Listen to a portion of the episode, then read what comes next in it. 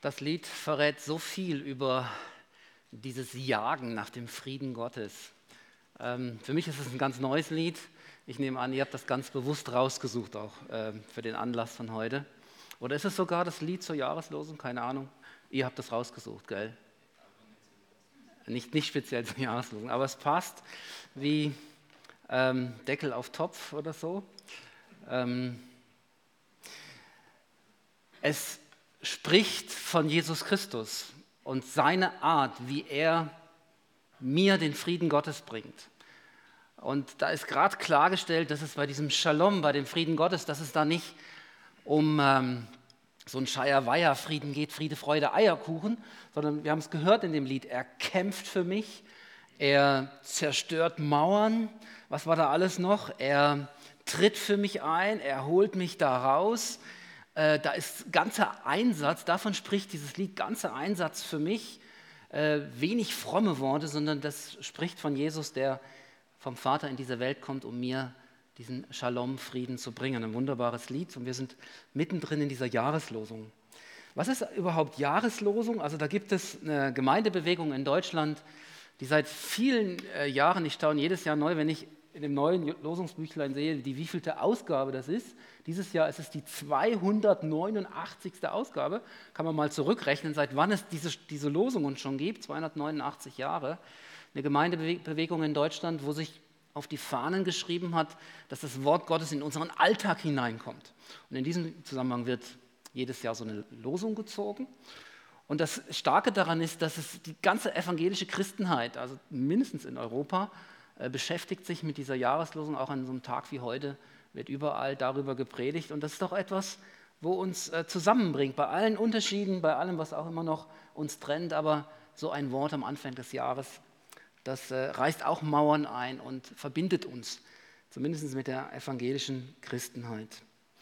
Es ist ein Wort dieses Jahr aus dem Psalm 34, der ist von David in einer ziemlich speziellen Situation geschrieben, nämlich in äh, Todesangst geschrieben.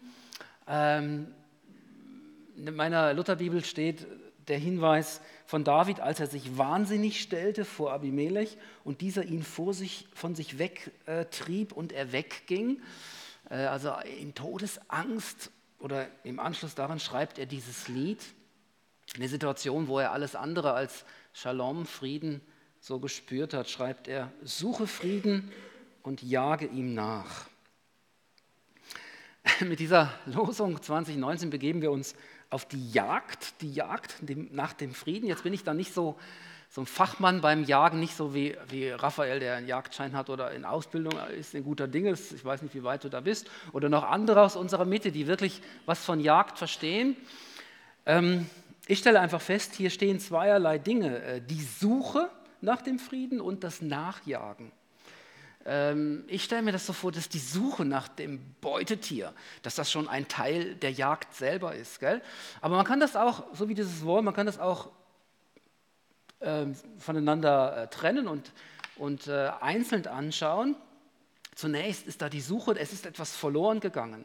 Der Friede ist etwas, wo wir nicht schon wie automatisch in unserem Herzen mit uns tragen. Der Friede ist auch schon gar nicht etwas, wo schon wie von alleine in dieser Welt hergestellt ist, sondern wir spüren, das ist etwas, das wir nicht haben. Das gehört nicht zu unserem Besitz. Aber es fühlt sich gut an und deshalb sind wir auf der Suche danach. Suche, Sehnsucht, Ausspähen. Wo ist das Beutetier, das zu erlegen ist? Die Suche nach dem Frieden so als die erste Phase des Jagdgeschehens. Und dann, wenn wir es sehen, wenn wir damit in Kontakt kommen, Blickkontakt, äh, vielleicht schmecken wir den Frieden oder wir, wir hören von dem Frieden im Gottesdienst, dann spornt uns das an, diesem Frieden nachzujagen. Und das Nachjagen spricht davon, dass dieser Friede etwas Flüchtiges ist. Also es ist etwas, wo uns wie verloren gegangen ist und wir suchen es, aber wenn wir es haben, wenn wir in Berührung damit kommen, dann merken wir, wie wenig selbstverständlich das ist, dass wir das auch behalten. Und wir machen uns auf die Socken und jagen dem nach.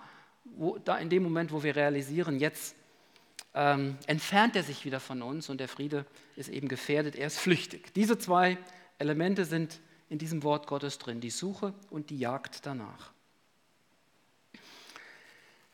Frieden ist eben etwas, das jeden Moment Gefahr läuft, verloren zu gehen. Manchmal reicht eine klitzekleinigkeit und schon löst sich das, was sich eh bis eben noch so friedlich angefühlt hat, in Luft auf. Es war in diesen Tagen nach Weihnachten, Karin und ich machten einen Spaziergang, wie so manchmal auch, so noch am Abend, schon im Dunkeln. Und wir sprachen wie so oft in diesen Tagen über das Thema, was wir mitnehmen nach Deutschland. Äh, viele von euch wissen ja, wir sind dabei zu zügeln. Im März, Mitte, Ende März äh, verlassen wir die Schweiz, gehen zurück nach Deutschland, äh, in das Gebiet, wo wir herkommen. Und dann ist wie selbstverständlich immer wieder das Thema, was nehmen wir mit an den neuen Ort? Wovon wollen oder müssen wir uns trennen? Was ist alter Schrott, den wir, wo wir uns jetzt gerade von verabschieden? Eine gute Gelegenheit, mal aufzuräumen. Und äh, das Corpus Delicti, wo unseren Frieden bei diesem Spaziergang, äh, äh, naja, also wo dann sich eine Diskussion darüber ergab, das war eine ganz einfache Kommode, ein einfaches Möbelstück. Und ich war wie selbstverständlich davon ausgegangen, dass das meine Kommode ist. Warum? Weil erstens kommt diese Kommode aus meinem Elternhaus, die stand die längste Zeit auf dem Estrich meiner Eltern. Und dann, als wir die vor vielen, vielen Jahren geschenkt bekamen, also äh, da, ähm, also die, die, längste Zeit, wo sie dann wieder in, uns, in, unserem Haus stand, da diente sie mir so als Werkstattkommode. Also jetzt die letzten, seitdem wir in Rien sind, acht Jahre in der Garage, wo ich so mein Werkzeug auch drin verstaut habe. Also ist doch klar, es kommt aus meinem Elternhaus, die letzten ah, gefühlte Ewigkeit in meinem Besitz, in meinem, äh, sowas, äh, wo ich damit unterwegs war. Also ist das doch meine Kommode, also muss ich das doch nicht absprechen, was mit dieser Kommode geschieht. Und für mich war klar, die kommt weg.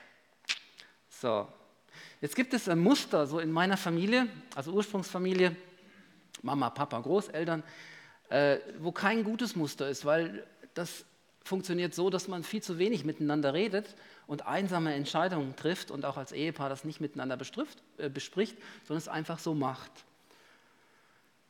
Und äh, als wir dort spazieren gingen, ich weiß nicht, ob das der Heilige Geist war, der zu mir redete, jedenfalls war die Botschaft war klar, du, äh, es ist besser, es mit deiner Frau zu besprechen. Und das haben wir, dann, haben wir dann dort getan. Und für mich war klar, indem ich jetzt nicht einem alten Muster folge, werde ich zum Friedensstifter. Ich jage dem Frieden nach, noch bevor der Unfrieden sich eingestellt hat. Also, ähm, I smell the shit coming around the corner. Ich habe gespürt, wenn ich das jetzt nicht, Entschuldigung, aber das Englisch haben hoffentlich nicht alle verstanden. Wenn ich das jetzt nicht anspreche, dann könnte sich das als Keil zwischen uns schieben und dieser Frieden ist wieder flüchtig. Also bin ich proaktiv und spreche das an. Und das habe ich dann getan. Und wir haben uns nicht gestritten, das war sehr, sehr gut. Vielleicht sage ich euch nachher noch, wie die Geschichte ausging, aber ich habe ja heute so wenig Zeit. Also, dem Frieden nachjagen, proaktiv sein. Ähm, in den kleinen Dingen des Alltags, wo wir schon spüren, das könnte uns jetzt den Frieden rauben, aktiv auf den anderen zugehen, in meinem Fall jetzt ansprechen, austauschen, auch diskutieren, miteinander ringen, ähm, auch mal streiten, aber das alles ist nicht das, was den Frieden gefährdet, sondern in meinem Fall ist das, was den Frieden gefährdet, einfach meinen Weg zu gehen, ohne mich mitzuteilen und auf Karin zu achten, dass wir da gemeinsam auf einem Weg bleiben. Eine Frage stellt sich mir aus dem Ganzen, woher bekommen wir immer wieder neu den Impuls zum Nachjagen? Mit dem Suchen, das ist noch einfach. Wir spüren einfach, der Friede, das fehlt uns äh, und da ist eine Sehnsucht danach. Wir haben es alle schon mal irgendwie auch erfahren, dass es ihn gibt, also sind wir auf der Suche. Aber mit dem Nachjagen, so aktiv uns auf die Socken machen, woher kommt der Impuls? Als ich den Psalm 34 mir so ein bisschen äh, eingehender anschaute, mir das so reinzog, würden die jungen Leute jetzt sagen, da habe ich gemerkt, der Impuls, der kommt nicht irgendwie aus einer frommen Ecke oder so, weil man sowieso weiß, dass man irgendwie friedlich miteinander umzugehen hat. Der Impuls kommt mitten aus dem Leben, so wie schon die Überschrift das von David sagte, als er sich wahnsinnig stellte, um seine eigene Haut zu retten, sage ich jetzt mal mit meinen Worten. Das ist kein frommer Impuls. Ich muss ja mit Abimelech äh, im Frieden bleiben. Hier geht es um das nackte Überleben.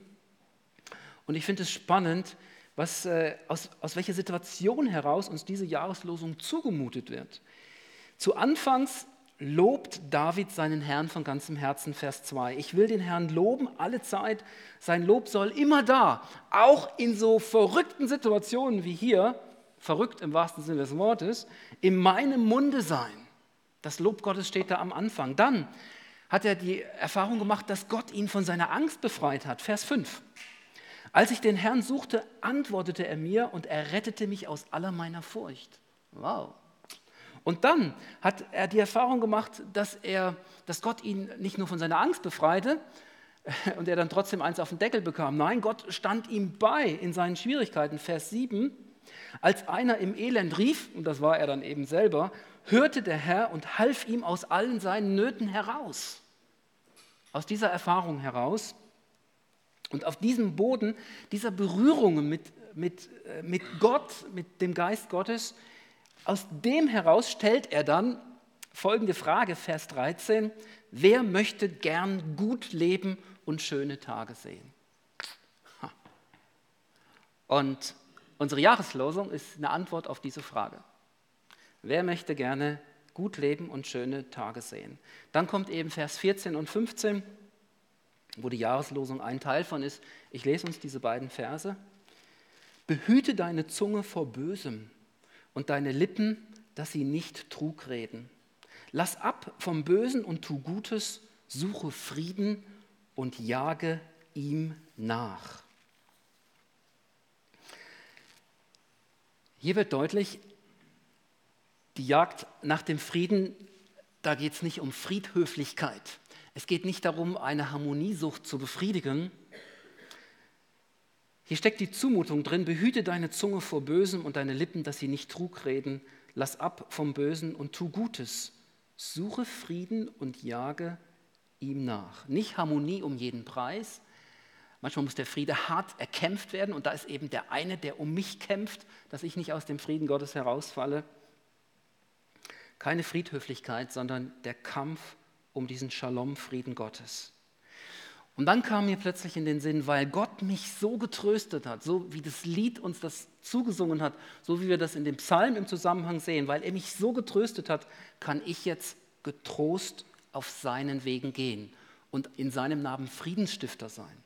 Weil er mich festhält, festhält kann ich getrost Böses loslassen und proaktiv dem Frieden nachjagen. Weil er mir Gutes getan hat, auch in verrückten Situationen, kann ich jetzt Gutes tun und als Friedensstifter aktiv unterwegs sein. Weil er in Jesus mein Leben befriedet hat, kann ich Frieden stiften auf diesem Boden. Weil er mir in Jesus nachjagt, mich einholt und mich für sich gewinnt, gebe ich mich nie mehr mit weniger zufrieden und jage dem nach, dem Friedefürsten, der im Auftrag Gottes auf diese Erde gekommen ist. Und dann kann jeder Tag ein neuer Aufbruch sein, meine Berufung als Friedensstifter anzunehmen und konkrete Schritte zu gehen. Die Kommode kommt mit. Und ich sage das nicht als Segen, auch nicht als, als Gebetsbitte und auch nicht als frommen Wunsch, sondern ich sage es so, wie in Kolosser 3, Vers 15 es steht, damit komme ich zum Ende. Der Friede Christi regiere in deinem und in eurem Herzen. Der Friede Christi regiere in diesem Land, in diesem Jahr, in unserer Gemeinde. Kolosser 3, Vers 15. Amen.